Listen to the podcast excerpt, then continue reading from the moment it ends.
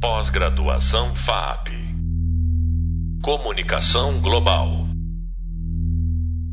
Bem-vindo ao Hub Sonoro da disciplina Estratégias de Comunicação Corporativa e Marketing Político Público da pós Comunicação Global, Linguagem Midiática Conectada.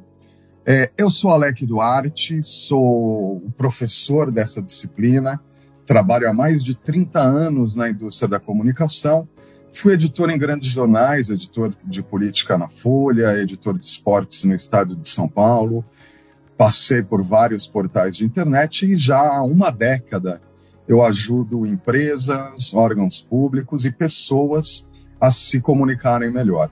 Aqui na FAP eu coordenei dois cursos de pós-graduação na área digital e tenho ao todo mais de 10 anos também de atuação na área acadêmica. Eu vou acompanhá-lo nessa jornada é, que vai analisar o, o contexto da comunicação atual. A gente vai tratar também nesse curso de estratégias efetivamente para melhorar a comunicação das marcas, entender como as marcas estão se comunicando.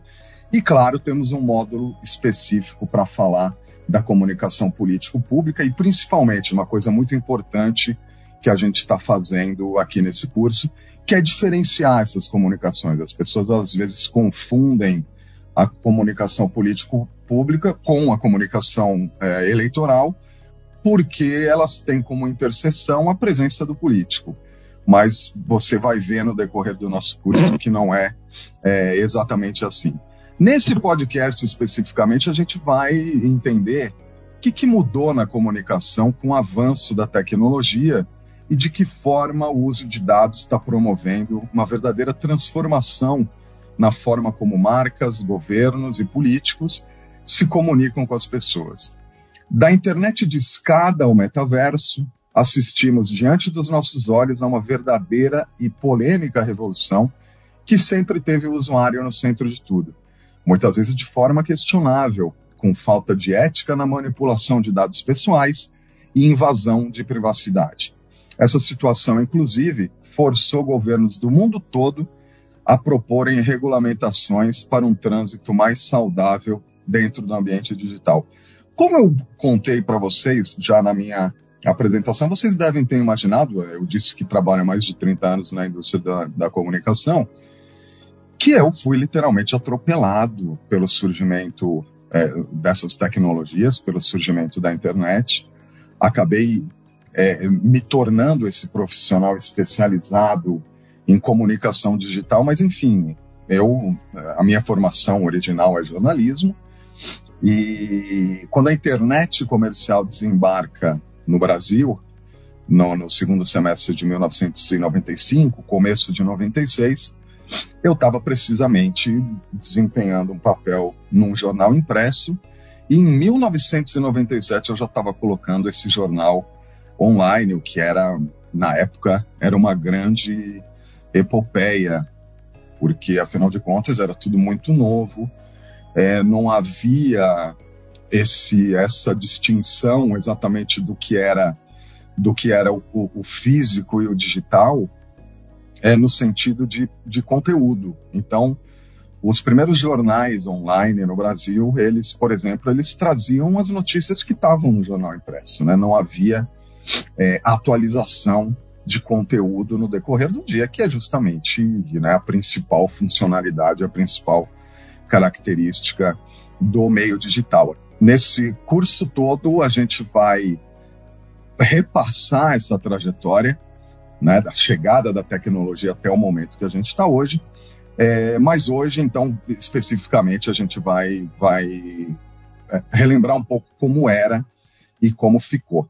Na nossa, e, inclusive agora eu aproveito para fazer um convite a você para visitar o nosso hub visual, porque na nossa primeira videoaula a gente viu como a profissão de relações públicas se desenvolveu após a Segunda Guerra Mundial, graças a conceitos de psicanálise.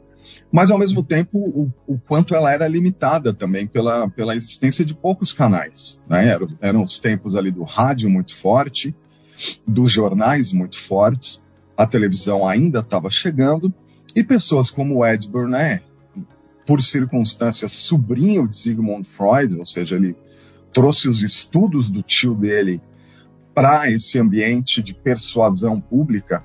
É, então ele ainda estava descobrindo como fazer mensagens comerciais e políticas chegarem de forma mais assertiva é, para o público. Da internet de escada ao TikTok, o cenário da comunicação, que hoje parece mais uma avalanche de conteúdo. Eu costumo chamar, primeiro, o cenário atual de comunicação de idade mídia. Idade mídia por quê? Porque todo mundo publica.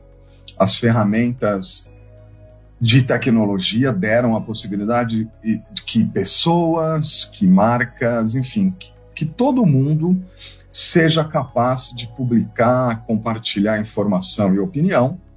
Por isso, idade mídia. E o cenário que eu enxergo é uma avalanche de acontecimentos. Então, a gente tem informação, opinião, é, notícias falsas, entretenimento, informação, opinião, notícias falsas, entretenimento, passando o tempo todo sobre a nossa cabeça, é, num cenário caótico mesmo, de velocidade e de, enfim, circulação de informação, como há muito tempo a gente não via. Nesse, nesse meio tempo, nesse contexto, a tecnologia também nos deu, aos comunicadores, uma série de melhorias, uma série de ferramentas que passaram a facilitar a assertividade da entrega de conteúdo. Ou seja, estou falando aqui da segmentação e do impacto. Né? Essas ferramentas, aliás, elas foram ficando tão sofisticadas que em determinado momento houve uma inflexão nisso. Então hoje você, por exemplo, toda vez que você entra no site, num site qualquer, você tem que, que autorizar ali o tratamento desses dados, porque esses dados passaram a ser usados de forma absolutamente indiscriminada, é, justamente para impactar com mais assertividade as pessoas. Eu tenho as informações sobre a sua jornada, sobre o seu histórico de navegação e com base nisso eu consigo entregar conteúdo. Algumas, algumas plataformas ficaram bilionárias, eu vou citar aqui o Facebook, que é a, a mais óbvia delas, é, justamente entregando para anunciantes as informações sobre os seus usuários para que eles fossem impactados pelas mensagens certas na hora certa, né? na hora em que a marca, em, em que o usuário, por exemplo, está tá promovendo uma busca sobre um determinado bem ou serviço, é, e depois ele passa a ser impactado por isso.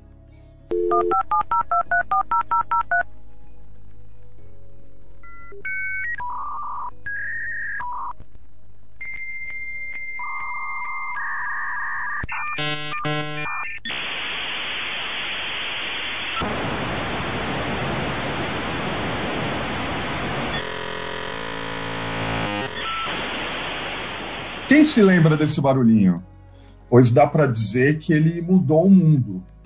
Esse é o barulho da internet de escada. Aliás, outro dia eu estava morrendo de rir porque eu vi em algum lugar é, o, esse termo é, sendo grafado como de escada. Não é de escada, né, gente? É de escada mesmo. Por quê? Porque era uma linha telefônica é, que fazia essa conexão por meio desse ruído que a gente acabou de ouvir, que era o ruído da alegria, né? Significava que você estava ingressando naquele mundo é, da internet, que abriu um universo de possibilidades para a comunicação, né? Aliás, tantas, tantas possibilidades, e eu volto aqui a relembrar que essa idade da, da pedra lascada, e a gente costuma dizer que a internet tem ano de cachorro, né? E o nosso próximo podcast, inclusive, é, vai ser uma conversa divertidíssima e, e, super rica com dois dos maiores especialistas aí, justamente da, do, do, acompanhamento dessa, dessa evolução, que são a Bia Granja, do UPix, e o Rafael Esbarai, que inclusive é professor aqui, meu colega aqui na FAAP. Então não perca, né? O próximo podcast a gente vai continuar, a gente vai explorar um pouco mais essas histórias que eu estou contando nesse grande bate-papo que, olha, tá muito bacana e tá super proveitoso para você que nos ouve e que está, enfim, conosco é, nesse curso. Mas voltando ao barulhinho da conexão é, e dessa transformação. Né? A gente não sabia direito é, como usar aquilo. Então eu já contei, por exemplo, que os jornais, que os jornais online, né, o online era só uma grife.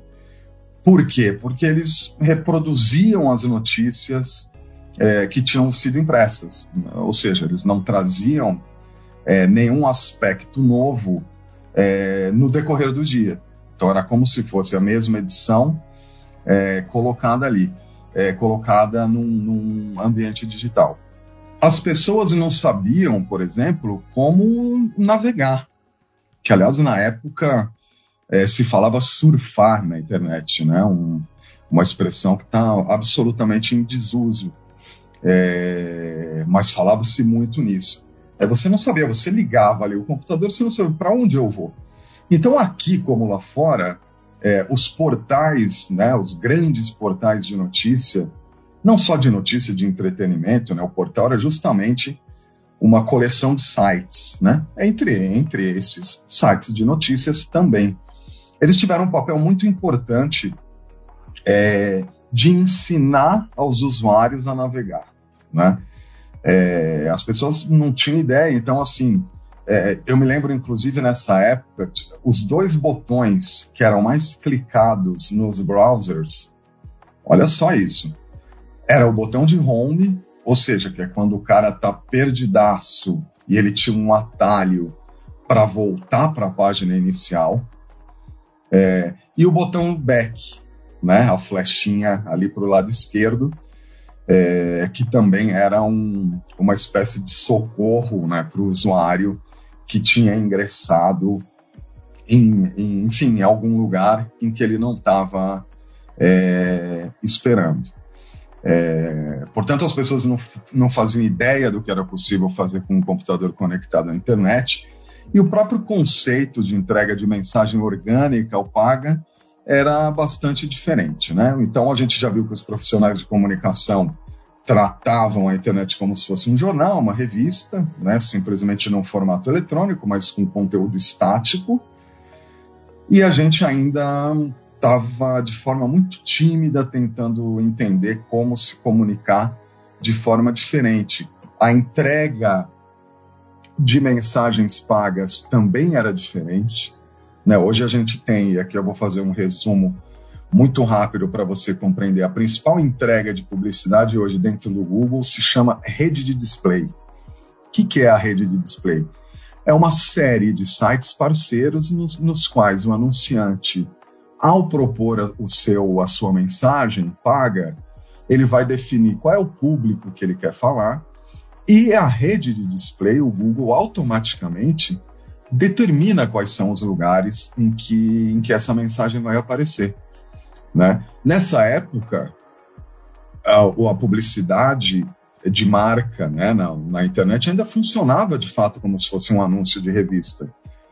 Eu ia lá no wall e dizia: Eu quero colocar um banner aqui né, na sua home. Ainda existe essa possibilidade hoje? Existe mas era só isso que acontecia antes, né? Com o avanço né, do uso dessa informação, é, a própria entrega passou a ser feita, passou a ser gerenciada por meio de ferramentas. É, é uma característica muito marcante da tecnologia. Então a gente já tinha o banner lá, mas era, era um banner estático. Mas assim, a gente tem vários exemplos na, na tecnologia é, de, de, de, funcionalidades, né, é, que são ou formatos que são criados muito antes, né, da gente descobrir é, as suas as suas melhores funções. Né? Eu vou dar um exemplo que é o próprio podcast, né? A rigor, o uso do áudio já estava disponível poucos anos depois da chegada da internet comercial ao Brasil. Aí, o seguinte, por que, que aquele não vingou naquele momento? Porque não tinha banda, né? Lembra o barulhinho lá da internet discada? É, e, evidentemente, com uma velocidade muito mais baixa, a, a, né, com relação às que a gente está está acostumados hoje. E a explosão do formato só veio acontecer agora, muitos anos depois, né? O streaming se tornou realidade, a comunicação por voz é uma tendência. Outro exemplo de tecnologia antiga que até hoje ainda tem uso bastante restrito são as soluções de realidade virtual e realidade aumentada.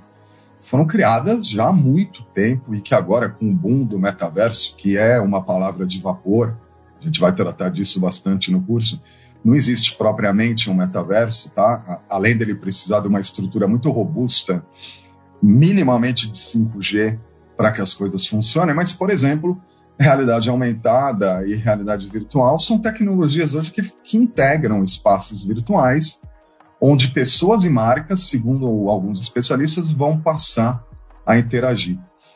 Eu acho que é uma previsão questionável, tá? O metaverso dos games é verdade, né? O metaverso dos games consegue reunir vários desses conceitos, inclusive o conceito de token, o conceito de NFT, até o, até o uso de cripto, né? Criptomoedas. É, ou seja, isso, isso já existe no universo do game, mas esperar que as pessoas usem óculos que não oferecem boas experiências, como a gente vê nos ambientes imersivos virtuais em geral, a gente fica tonto, né? Utilizando esses óculos de imersão. E esperar que as pessoas é, vão interagir com as marcas usando apenas a voz ainda parece ser algo bastante distante. Voltando aos canais, relembrando aquele barulhinho da internet de escada, hoje o barulho da internet, os barulhos da internet são outros.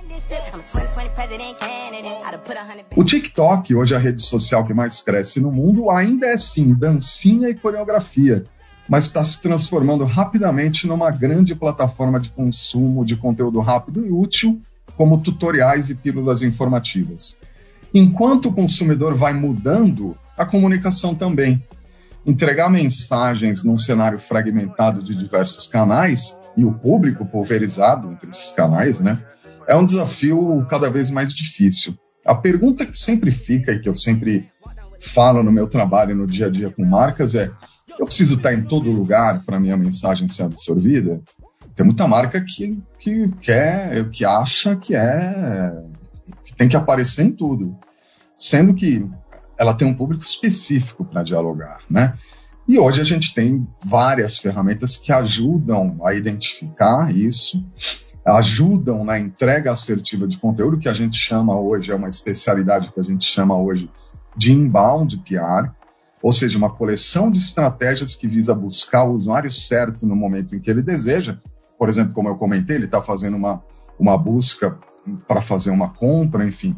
O inbound é um conjunto de práticas focadas em atrair, encantar e converter, por meio de conteúdos que a gente chama de ricos, por exemplo, posts em blogs, e-books, mas também de réguas de relacionamento que utilizam ferramentas como o e-mail ou a mídia digital para conversar com usuários que têm aderência à marca ou que já tiveram algum contato anterior com ela. Por isso que, por exemplo, quando você ingressa num site, depois você pode ser impactado por essa marca na tua rede social, porque existe um recorte de público por meio de um pixel, né, que eu consigo identificar que você entrou no meu site, ou seja, você demonstrou interesse no, né, no, no que eu tenho a oferecer, e eu tento entrar em contato com você depois para aquecer esse interesse. Isso é um inbound que é bastante conhecido no marketing, é, é, na publicidade e que hoje também é utilizado é, no, no PR, né, nas relações públicas e na comunicação. Para ser mais assertivo, é, o avanço da tecnologia também tem sido cada vez mais parceiro dos comunicadores. O conceito de Big Data, que é a integração entre várias bases de dados, pretende dar uma resposta definitiva para essa questão. É por isso que o tratamento de dados pessoais é tão importante e objeto de diversas legislações pelo mundo. A nossa, a brasileira, inclusive é uma das mais avançadas, é porque é por meio desses dados e das pegadas digitais que a gente vai deixando no nosso dia a dia no ambiente digital que os estrategistas de comunicação, ou, se, ou seja, nós, é, extraímos insights para promover novas e mais assertivas ações de comunicação com públicos de interesse. Nesse podcast, a gente viu como o cenário de comunicação no ambiente digital evoluiu, da internet de escada ao TikTok, trazendo junto com esse avanço uma série de ferramentas que passaram a facilitar a entrega de conteúdos para as pessoas certas no momento certo. O nosso primeiro vídeo, eu volto aqui a falar do, do Hub Visual da Disciplina, explora várias possibilidades nesse sentido. Você não pode deixar também de expandir ainda mais o conhecimento sobre esse tema, além do material que eu preparei no Hub de Leitura. Ali eu trago várias referências. É, acho muito importante você consumir esse material, porque a gente consegue detalhar ainda mais o que a gente está falando, explorar, por exemplo, a vida e a obra do Edward Burnett, que é uma espécie de inspiração para esse curso aqui, é o pai da, da relação, das relações públicas modernas. E, como sempre, né? Eu sempre dou uma provocada no Bernard, né? Ele está morrendo de inveja da gente, porque, né, graças ao avanço da tecnologia, a gente tem hoje em mãos ferramentas muito mais, muito mais assertivas para desempenhar esse trabalho. Por enquanto é isso. Podcast seguinte, eu já dei o um spoiler para você. Bate-papo com Bia Grande e Rafael Esbarai. Não perca, continue conosco e até o próximo podcast. Pós-graduação FAP Comunicação Global